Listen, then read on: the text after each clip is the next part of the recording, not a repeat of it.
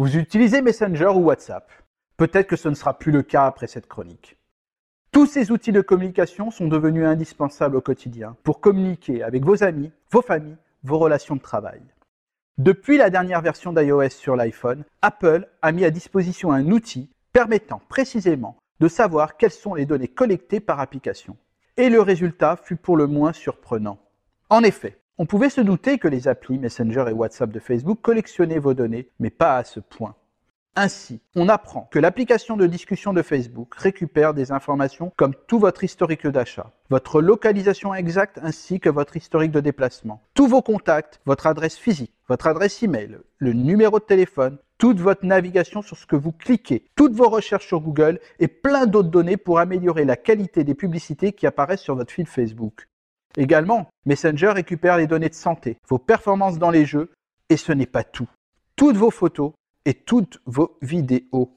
WhatsApp est beaucoup moins gourmand en données collectées, avec juste votre localisation, vos données de contact, vos identifiants, votre historique d'achat. Mais les dernières conditions générales d'utilisation obligent l'utilisateur d'envoyer les données vers Facebook sous peine de ne plus avoir accès à l'application tout entière.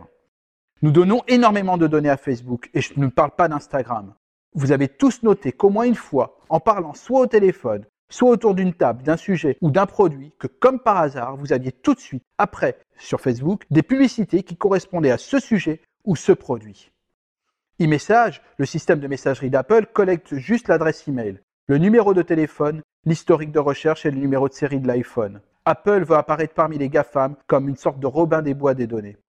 Telegram, l'application russe, collecte juste le, le nom, le numéro de téléphone et la liste de contacts.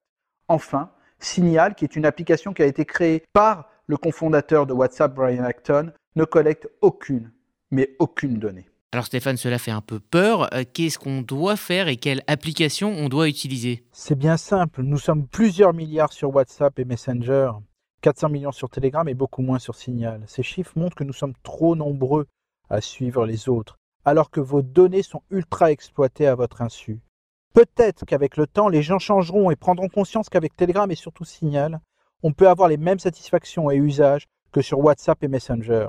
En tout cas, Brian Acton, le fondateur de WhatsApp et de Signal, a désinstallé Messenger, Instagram et WhatsApp. Ce n'est peut-être pas un hasard. À la semaine prochaine.